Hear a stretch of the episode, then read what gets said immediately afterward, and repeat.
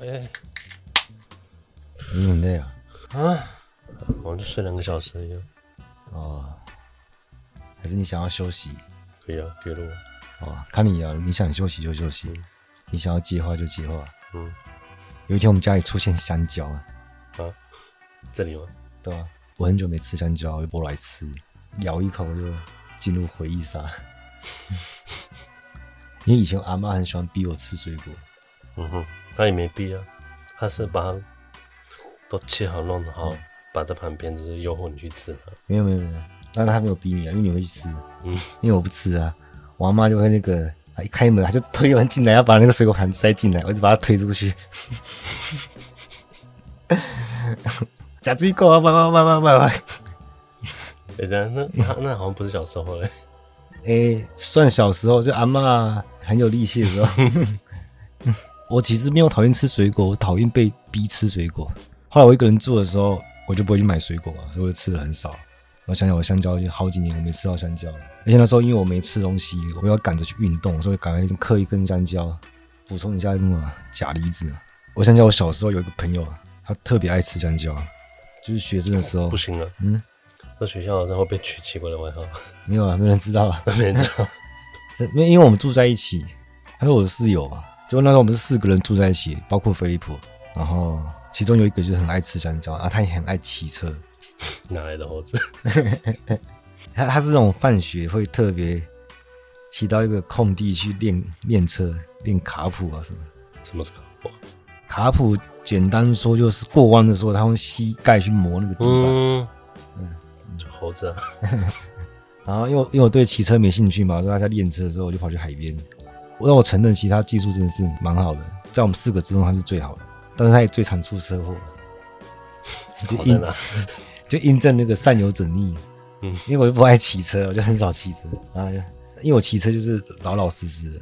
就我以前最常跟他讲一句话，就是说，我就跟他讲说，骑车哦，就跟做人一样，就是脚踏实地。但是那时候我真的很不喜欢骑机车，所以我就很常给他载。如果我越讲，他就越故意，就是。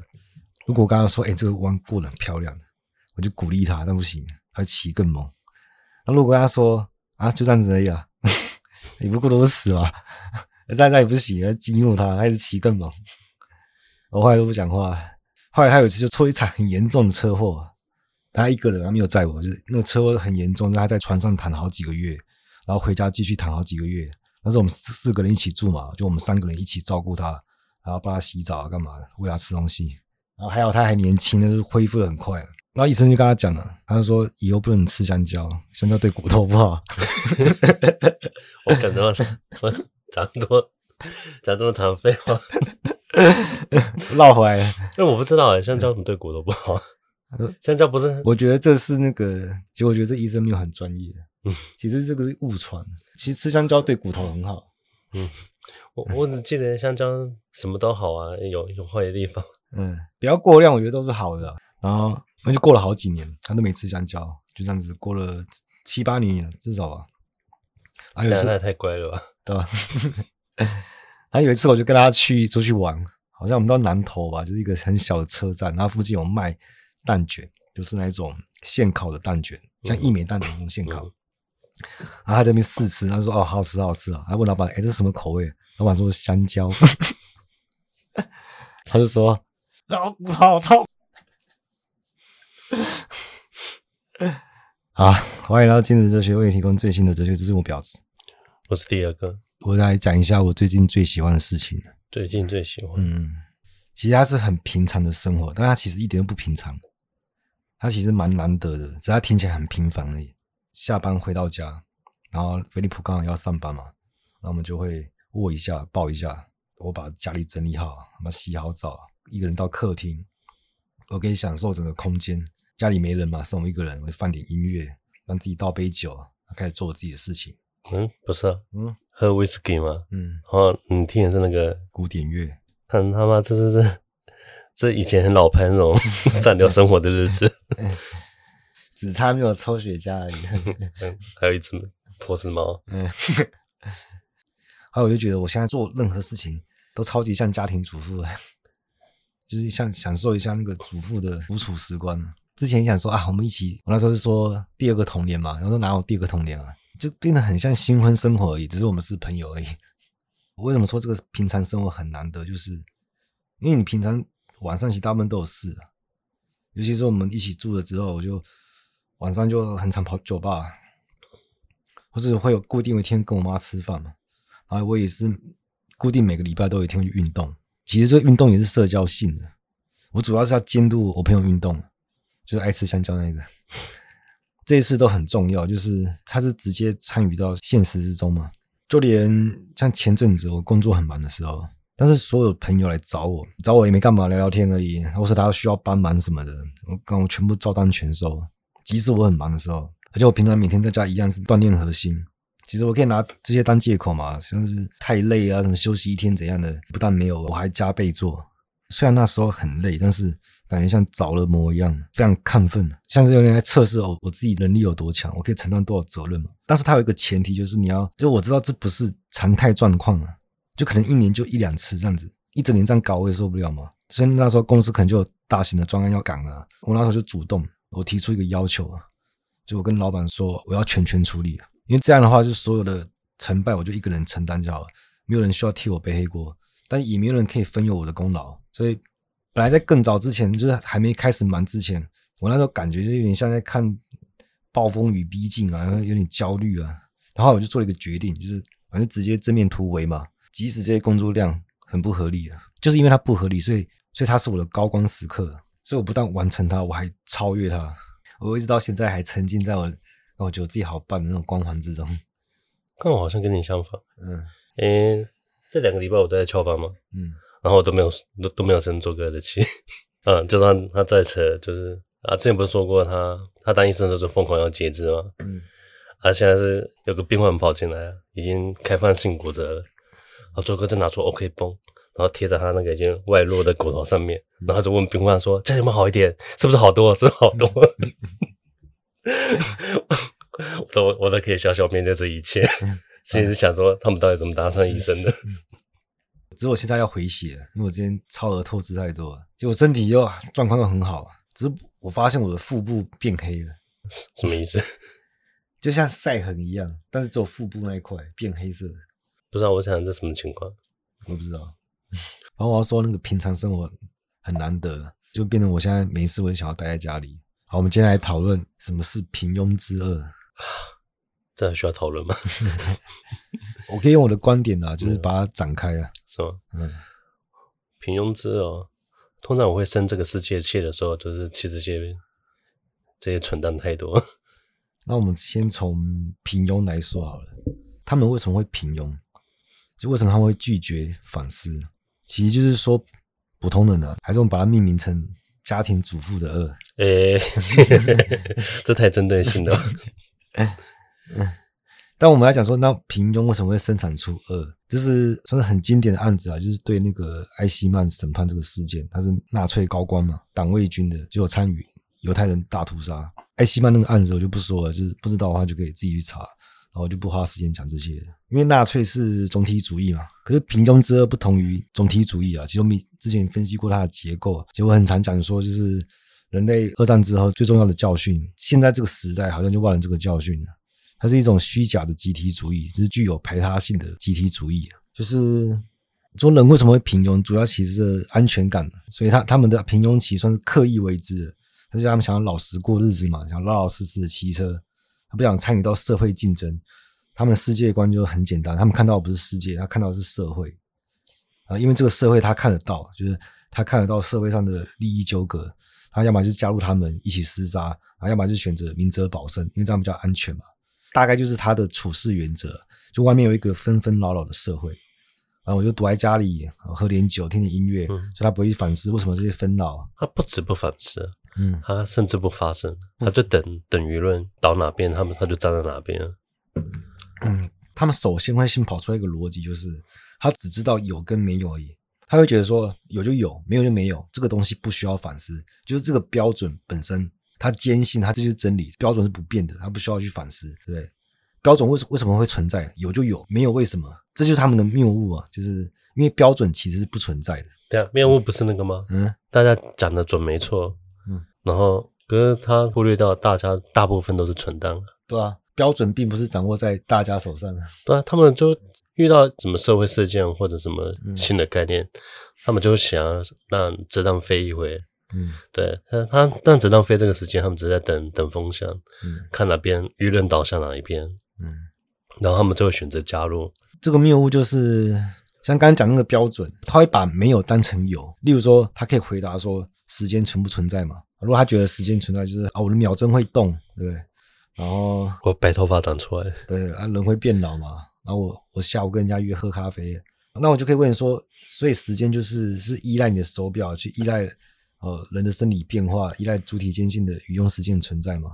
这样不就表示说时间它本身不存在，它是依存性的，呃，要给它一个符号性位置，它才能存在。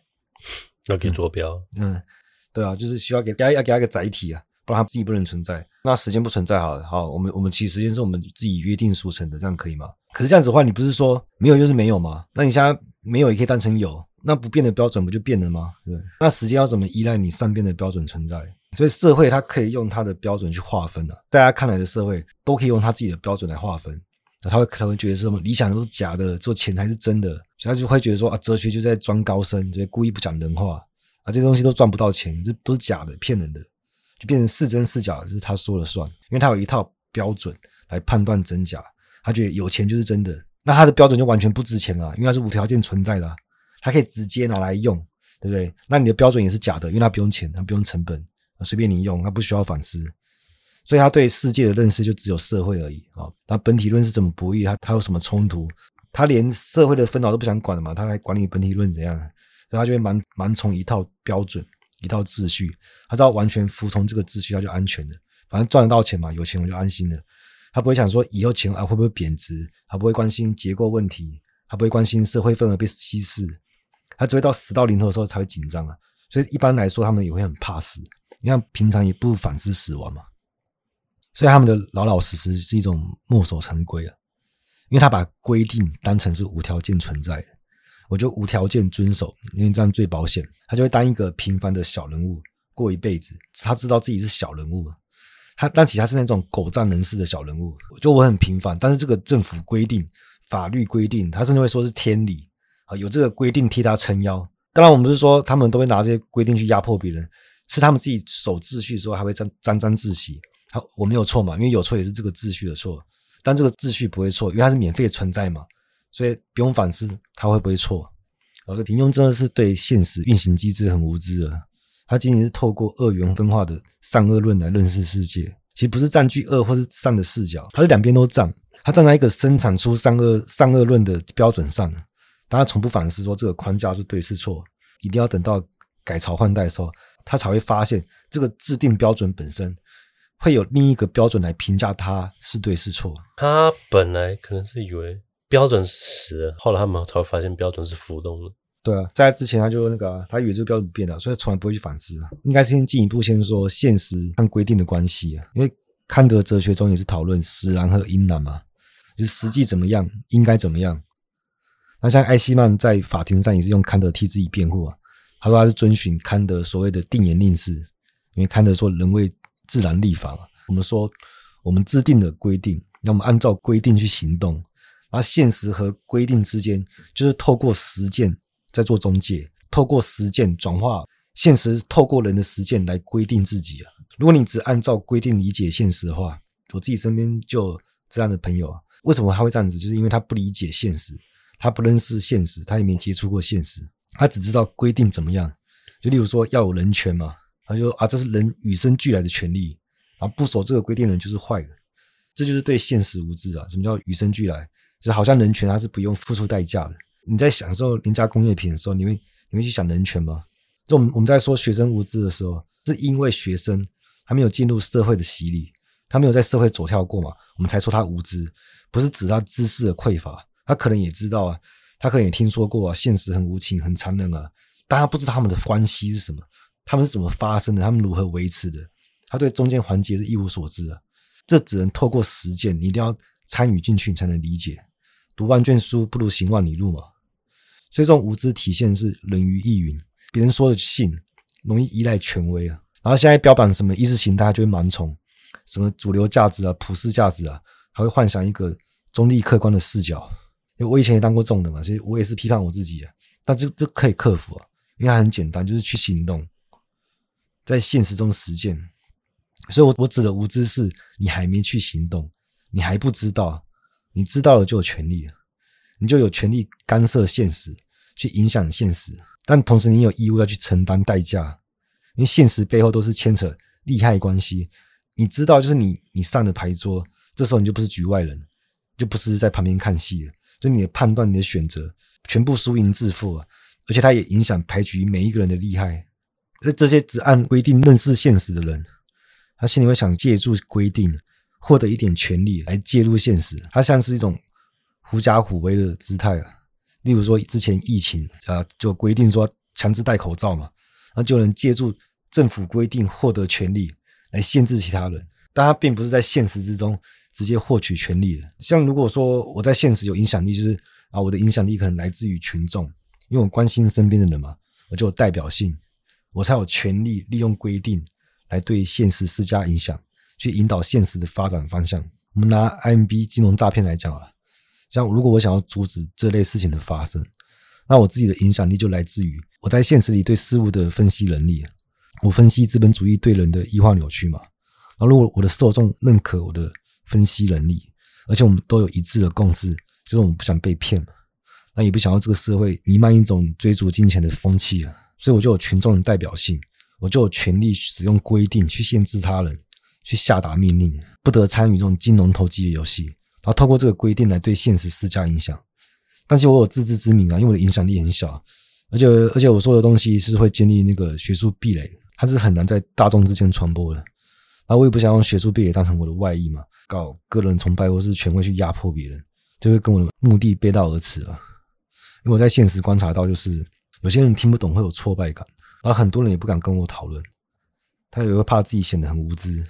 好，先不要讲这个啊，因为我对现实其实没什么影响力。就那我我讲我实质有的影响力啊，我在家里有各种规定啊，像我们家的零食柜啊，所有的瓶瓶罐罐，它的包装标签都是一致向外的。我不是直接下命令啊，然后叫菲利普遵守。我是在生活上，然后我们都有共识嘛。我的共识就是我把家里打理的比较好，然后他也是喜欢家里井然有序的。这是我们在生活上、现实上感受得到嘛，所以我才有权利去制定规则。权利的秘密其实在于要维持定义的统一性，就是说，就我们临时柜规定是标签向外，然后它定义了整洁美观。然后或是另外一个规定是餐吃的放外面，然后它定义的是方便，这样并没有产生权利，因为权利不在于这里啊。你必须维持定义的统一性才会有权利啊。所以我规定标签向外，因为这样美观；然后我规定标签向内也是一样，因为在美观。但是你引导的现实方向完全不一样，然后在这个层面上才有权利可言。就是同一件事情，但你有权引导到不同的方向，我有牵引现实往不同方向运动的自由。而这个自由就来自于符号系统的不一致性，而这个不一致性维持了同一性，这样了解了吗？不知道，我觉得你那个例子举太小了，有点有点难以体会。我换个方式讲啊，我再说一次，就是我引导的一致性，它是利用符号系统的不一致性来获得权利的。然后这个权利不是我与生俱来的，它是我偷来的，然后伪装成我好像有正当性，我就会主张说标签就是一致向外。这是天经地义的，你仔细想，哪有天经地义？你把标签全部撕了，不是更干净、更美观？所以获取事物的一致性，它不仅是零食柜啊，像是什么冰箱的水果不要装塑胶袋，就这样很难看的。然后或是它它橱柜里锅子没有放好，还压着锅盖，这些规定我要慢慢确立下来。然后这个一致性慢慢确立下来的过程，就是获得权利的过程。我很确定我这个权利，是因为这像这个权利不是法律赋予给我的吗？不是什么房屋的所有权。或者我房屋的使用权，我是租的嘛，不是天上降下来给我的，是是我的实践。然后我先去了解现实，我参与到其中，然后我看到现实与规定之间的差异。这个差异就是现实在规定之中获得一致性，它就是差异。就是我规定标签要向外，然后现实要去符合这个规定，就代表现实这些东西是随便乱放的。啊，这个一致性就是现实与规定之间的差异。那现实跟规定不同的地方，就是我们可以直接说没有现实啊，那有什么现实？什么叫乱犯？因为没有规定，那谁来定义什么叫乱嘛？所以你不能直接按照字面理解规定。如果你完全机械式的照规定去运行的话，那一切都不会发生了，就世界会变成僵死的，因为是不变的，它不会有变化，然后你不会产生时间，世界就会闭合起来了。所以没有现实是按照规定发生的，所有的现实都不服从规定，现实会涌现出来，是为了让大家理解到很多规定它是不合理的。很多规定它就只是规定，它不是现实啊！现实就是要揭示规定无法维持自身，在台面上无法维持他自己啊！我们应该把现实理解为规定的丑闻性，哦，而现实与规定之间的关系，它就是现实，这就代表现实是关系性的。你有没有听过一句话，就是有关系就没关系，没关系就有关系嘛？现实是关系性的，就是，所以我前面说无知指的就是不了解现实，其他就是不了解关系啊。我们现在可以厘清他们关系的结构。现实涌现出来是为了制定规则，但他会否认，因为现实都是觉得自己是被规定给规定的嘛，怎么可能是我制定自己规定自己？像说我本来可以大展拳手嘛，但是我是被规定一堆来绑手绑脚，就害我无法放开手脚。但如果没有这些规定来束缚他的话，那现实会取消自身，变成规定的理想状态啊，就也就是说。我是练腿还是练拳的？我们现在比赛规定是绑着手，他就觉得说，诶，这个规定挺好的嘛。所以我们看到说是现实甩出规定来干涉现实进行自我规定，他必须透过这个路径发生，否则它不会发生。那在这个规定之下，还会有一个，我们都听过潜规则嘛？你在社会走跳，多多少少都知道一些潜规则，就大家睁一只眼闭一只眼。但它其实它是更切近现实的规则，它是不被规定的规定，它才是现实的规定。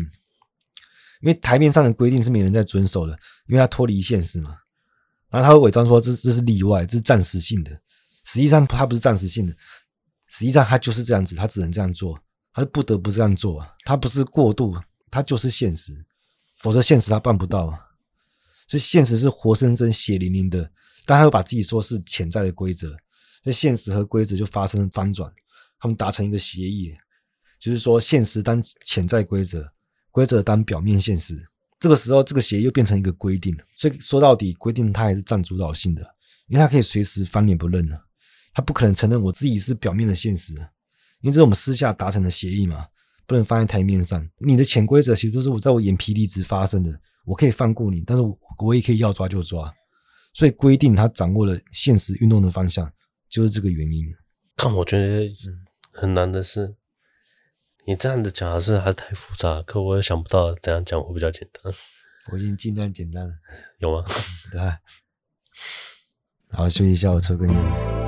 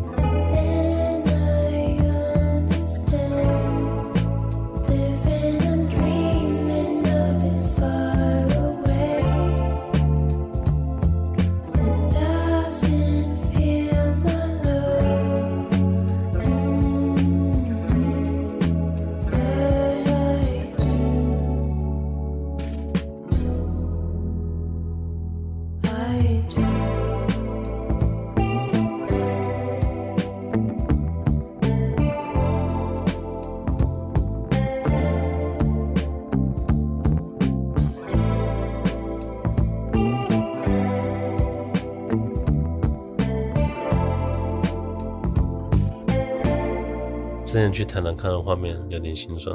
嗯，有次就是我在台南上课的时候，那个礼拜是母亲节。嗯，然后我去，因为统联那时候没有没位置啊，我就去百货公司去去吃饭，我就看到看到一个一个妈妈，还蛮老的，她穿的那种全身套装，嗯，在盛装打扮，然后她儿子带她去百货公司吃铁板烧，嗯，我就看到这画面就觉得很心酸。可能临时订不到餐厅，还是他们沟通有落差，还是他妈妈期待不一样。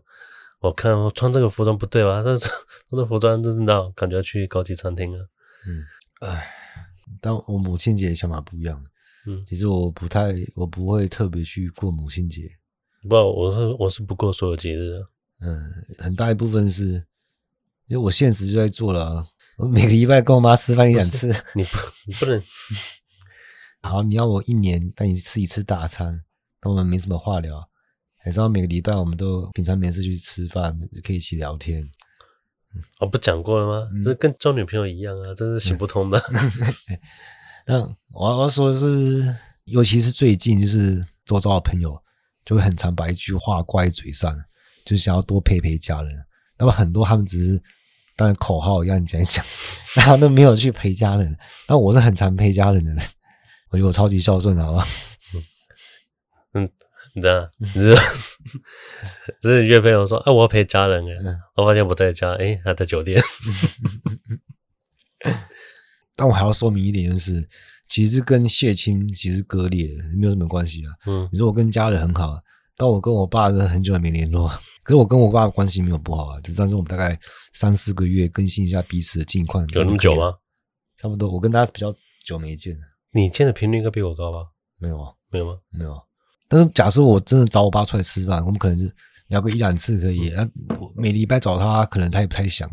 所以重点还是，其实我是我是很喜欢做这件事情的人，不是我要陪家人，是我很喜欢陪家人，所以我就不会，我不会特别去注重什么母亲节什么。重点还是在现实中去实践，那个才有价值啊。啊，我们反过来说，不守规则的人是怎样？现在也是太多这种人，他不知道什么叫做服从，然后他的行动会直接从苦乐二元来做支配。我这样做爽我就做，这样做不爽我就不做。嗯，狗子，反正他只要他只要按照条件反射来行动。其实你接受命令、执行命令，它是需要训练的，就像我们训练 AI 一样嘛，像巴甫洛夫的狗一样嘛。但我在想说，为什么一定要这样子？就是为什么你一定要死到临头你才知道错了？就他没有自己洞悉规则的能力啊。这个可以看那个，其实从小看得出来，就是教小孩啊。有些人就是我警告一个小孩说，像这个水壶烧开很烫，不要碰。嗯，有些小孩就是要碰了，烫到哭，他才学到教训。而且小孩一讲，嗯，他就绝对不碰。我刚好就是看到小时候看到我表哥，诶是吗？对，他还教他小孩，哦，哦，哦，就我的侄子嘛。他教他说不要碰那个茶杯很烫嘛，他就稍微轻给他碰一下，然后还他很很得意的还讲他育儿经，啊，就是给他碰一下，他也知道痛，他也不敢呢。那其实这个方法他当然有用啊，这个当然我想说，现在很多人都不是小孩子，就是为什么一定要一定要我给你探一下呢？你要透过那个感性直接的痛，你才能领会，你才要服从这个命令。我觉得很奇怪啊，因为命令是一种语音，它需要意识，需要意志。来转换命令对于自己的控制啊，因为很多事情是没有直接的苦乐让你感受的嘛，你都可以用条件反射来行动。所以，我们自己平时我们就要靠想象来预言，就是你在灾难来临之前，你就要先学会回避嘛，你不要等到降临在你身上的时候，你才你才那边临时去临时去想。像我自己下班回家，我的路线我自己都先预言好了，我去判断说哪边蟑螂多的时候，我就会先回避掉。哎，昨天我就朋友来我家，我们就在讨论这个东西，干这个讨论，然后交流一些方法嘛。就是因为最近天气比较热，然后蟑螂就开始猖獗起来。如果我自己的分类学，就像是排水孔，它算危险的，容易窜出来。然后最好是走宽敞的路嘛，突然出现比较好闪。然后或是这这个时段，这个这边的人走动变少了，那个巷子里面，然后出现的几率就变高，我就避开这条路。这一排餐厅已经开始打扫，对啊，开始容易挤蟑螂的时候，我们那边八点就开始收啊，那条小吃啊，所以我平常就会靠想象图示来安排我的行动，就是对我自己的规定啊，而且遇到我马上就可以执行命令去回避啊。就是我是自己的主人，但我也是自己的奴才。我创制我自己的分类学嘛，然后什么讯号代表危险，我自己很严格的去遵守。那这种东西我没有花时间去训练，我不是神经病，整天想这些东西，我是在想其他事情。我很快就可以洞察这些讯号隐藏什么危险。没有这个能力的人，他逻辑就容易全有全无啊。他的行动要么就是爽，要么就不爽嘛。他没有逐步去探索，他不觉得这样讲说不公平啊？嗯，你就把你好像把他们当成动物一样，有这么单纯吗？如果你是这种人的话，总是会有这种人啊。你不是最好啊，你就听听嘛。你也听听为什么别人会这样子，他就容易全有全无，就是他不懂什么叫比例关系啊。这种人这种会容易变成好赌啊，就他想要一次赢一把大的，他不然就不然就全部输光光。或者有些学生他会把说升学看成是至高的标准嘛，而极端状况下他可能一次考不好就跑去跳楼。没有，我我有看过那个被戒指警告，这是世界末日，那叫有这么严重吗？我小时候看过那个、啊，便当盒忘记带回家，整路边走边哭。他妈他妈到底什么怪物？还是哭啊？明天没有便当吃。对啊，就是这有时候是很这个也是很很怎么讲，很狂野的。有些像有些感情里面啊，就可能认定对方的全部啊，突然失去全部也会闹出人命，这都不行啊。因为呃，像飞捕他就是不具有创制自己分类学的能力，但但他他服从命令的能力他非常强。等一下，嗯，你说入伍前都这样还是？对，他入伍前这样子，不只是说工作上嘛，包含他以前在海龙的表现啊。他很会遵守别人的分类学，他不会问为什么，就是一个好的阿兵哥。嗯。可是有一种人是他不守规则，他没有自己的分类学，但他他去继承别人的分类学，但他他还会怀疑，但他会一直盲目的试探。因为我们说读哲学，当然会去去质疑啊，就是当我们是质疑这个框架本身，它是是对是错，不是在量上面试探，因为他没有能力在本体论上探索，只在量上面试探。可是这样容易没有分寸，也是会走极端。你走极端就不是试探了，就是像是别人说吃鱼油好嘛，我我就一天一颗，隔天再吃两颗，隔天三颗，他会盲目的试啊，就是他不知道量变会带来质变，就是你可能吃多了变成脂肪肝嘛，啊，本来吃鱼油好并不好，你有能力的话，你就自己创设一个分类学，然后对所所有事物定性，去重新评估它的性质，不是数值，这种就是平庸之恶。因为他会接受犹太人啊都是罪恶，一个分类表告诉他，啊他不会去反思，但他会去试探，他杀一个犹太人，那没事啊，而且还有好处嘛，他就慢慢的试，他就会走极端啊，就会去做一些组织什么大屠杀之类的事情。如果一个人他是他一开始就走极端，他还不会这样子，因为他这种平庸之恶就是你很难察觉，因为你一开始走极端的话，他你突然要执行大规模屠杀，他一时做不到，对，或者你叫他杀，他一个都不敢杀。他就是极端状况嘛，所以他很快就知道。那这种平庸之恶就是他会以为自己在摸索，然后他会以为他也是分类学的制定者，因为我也在试探啊。那他其实是继承别人的分类表，而是依附主流叙事定义定义出来的是非善恶标准啊。然后他会觉得自己是一个主人啊，因为有自由在这个框架下去试探量的变化，然后他却无视性质的变化。因为当量走向极端会发生质变，他会一时无法反应过来，而就是他就不会承认了。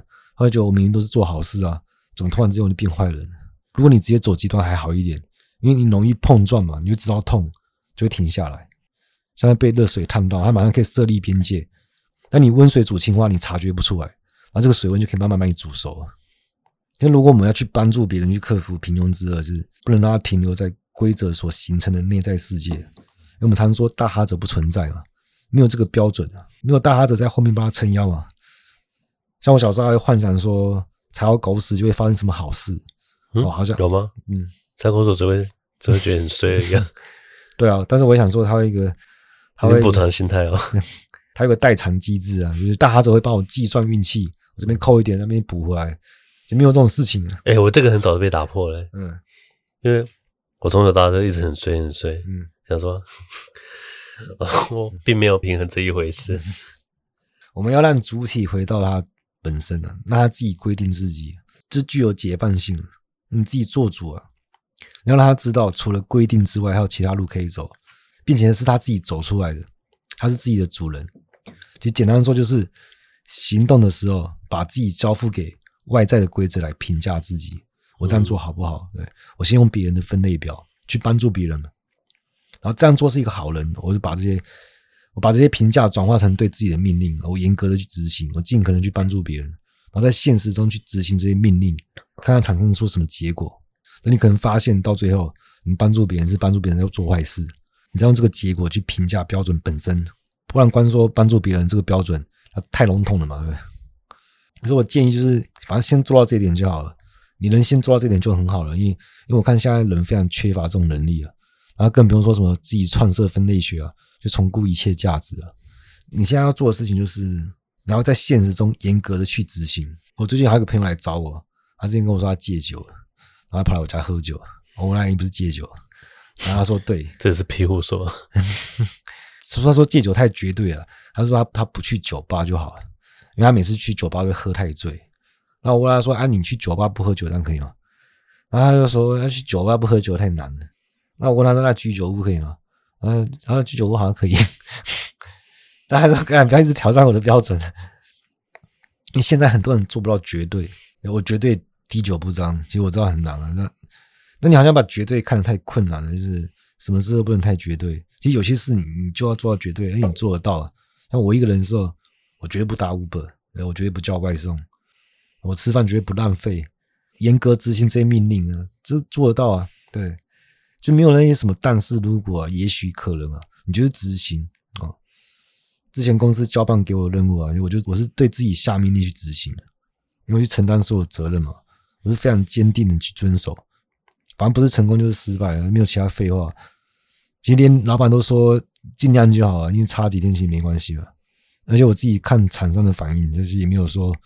很绝对啊，时间压那么死啊！但是我已经下命令，我就我就不收回了，我就就我要让自己处在时间不够的状态，我要边做边预演啊，自己配速抓时间休息。而且那时候还没有摄影师，哎，现在有了没有啊？哦，是我自己下去拍啊，而且效果还比有人帮我说还好。你不能说我奴啊，我是当我自己的奴隶。对，公司也没有说很强硬逼我要去做啊。然后我也不会去想说老老基法规定怎样怎样怎样，或者我这样卖命要换多少钱。反正主人也是我自己，因为现实有特殊状况的时候，因为我知道我能力在哪里啊。那什么时候我要跳出来承担？所以我要背负使命，不是嘴巴讲的，我要现实的去做嘛。我要去执行绝对的命令啊！你平时就要具备这种能力啊，是一个没有转圜的余地，没什么好商量的，没有什么其他可能性的。不然绝对的命令是绝对在哪里？对，还只说明你判断能力有问题嘛？你一开始下达的命令就有问题嘛？根本就做不到绝对。对，像你规定每天都要走十万步，那你第一天走两万步你就放弃了，因为不知道你的能力在哪里嘛？不然就是懒，啊，轻易就放弃了。就是这样变成你要怎么做一个有担当的人？那你要怎么当自己的主人？那别人要怎么指望你承担责任呢？其实从自己生活的小事就可以做起嘛，你就可以开始训练自己这种能力了，你才有可能去创设分类表。去制定标准，我要真的在现实中执行过，我要知道这个标准合不合理啊？如果我都我都做不到了，那其他人呢？就是能力比我弱小的人呢？那这个生存的难易度，我才有资格去评价他，我才能对标准本身进行评价嘛？那你说底层的人是自己不够努力，那你对现实了解多少？你不知道很多贫困是刻意生产出来的吗？就是为了维持阶级优势地位啊！那我评价这个社会，就或者我评价电影啊，我评论的观点是，我不需要别人来评价我的评价，对，我不需要发一篇文，然后看多少人支持我论点，然后看风向怎么样，苗头不对我就删文。就即使大部分人都不认同我，但我知道我自己的根据是什么，因为我我也想过了，这整个脉络，我整个评价系统，你不能随便推翻我。如果你推翻的话，那我的评价要算什么？这么好推翻？所以。不是盲目的从众啊，因为标准本身就不是从众的，它不是大家说它对，它就是对，对不对？是标准认定它是标准，它就是标准，所以这个话语权是是在少数人手上的。因为你看裁判在球场上，他怎么判就是怎么判，对，不管大家都觉得这不这不算了，他这样判就是这样子，他说一不二的。你标准是很残忍的，而且标准是人设立出来的，因为有权利的人可以设立标准嘛，所以我们就可以看到人类有多残忍，对。像斯巴达啊，刚生出来小孩不合格，他就直接扔了。我们对现在的鸡好像也是这样。但其实现在也是啊，你都会忽略嘛。为什么会忽略？就是因为我们我们市民阶级很容易被那个温和的景观给遮蔽了。不是啊，我们忽略不是因为鸡太好吃了，主要是他宁愿，因为我们吃的我们吃的鸡，它背后其实都有一个残忍的标准，它可能只要一不合格全部扑杀，突然有什么疾病，有疫情，对吧？在享受的人，他不想去想，其实就有点像他自己养的宠物，他不想去面对那个他宠物的死亡，他假装这个事情不存在。但是问题就是，不是你不面对它就不存在嘛？你要去整个拥抱这件事情。像之前基米离开，他我也是很好的面对了。啊，最后还说怎么克服平庸之恶，就是他不是墨守成规，然后他也不是不懂规矩。有些很聪明的人，他也不懂规矩啊，就是像雅斯伯格症嘛，像图灵这种高智商的，大家不懂人情世故啊。还有一种是玩弄规矩的人，呃，他知道规矩有漏洞。但是他没有严肃性，就是有点玩世不恭的感觉。我们要知道，就是现实与规定之间的关系啊，就是你要会设立标准，你要下达命令，你要执行命令，然后去评价标准。所以我的建议就是，你先从现实中，你在现实中先严格的执行命令开始，只是叫你严格执行，不是说多严格的命令，就是从小事做起啊，每天写点东西啊，打扫啊，还是锻炼身体之类的。我是那种闹钟第一声就爬起来，不要按贪睡。我以前也是很散漫的，也很懒的。可是因为接触哲学，就很常自我批判。然后就是你要知道自己要过怎么样的生活。然后你当然最后也会批判这个指导生活本身嘛。你就不会认为说有一种生活叫做值得过的生活。当能做到严格执行命令的人，就已经超越太多人。共同体内部就是太多这种人，就会搞得我们社会很低效。你都在做盲目的试探嘛。不是说一定要追求大破大立和颠覆整个价值观，但我们在很多小事都要小破小立，就要设立边界，重估价值嘛，去引导共同体进步。我就想说，这件事情是要我来做吗？因为我很不想说教，你会发现会搞得会越来越严肃。但是我看到很多人没有在严肃的思考，我也会觉得说，那听别人胡说八道，你不如听我说话比较好嘛。就像我不想要看到。大家都被人家骗，然后才知道痛，像金融诈骗一样啊！你在量上面微调，我每个月我每个月获利一点，我就多投入一点，然后也要到最后血本无归，你才知道痛。就我不希望这种悲剧发生。我知道这这些事情其实都是有投机性的，但我希望是在这之前就能回避掉这些悲剧，而且你也能帮助别人去避免悲剧发生。然后还有什么补充吗？平庸之恶，嗯。我是想说，应该有更简单的说法。我想想，一定有，只是我现在想不到。你要讲一个更简单的说法，就不用我来讲了。嗯，好，今天就到这吧，拜。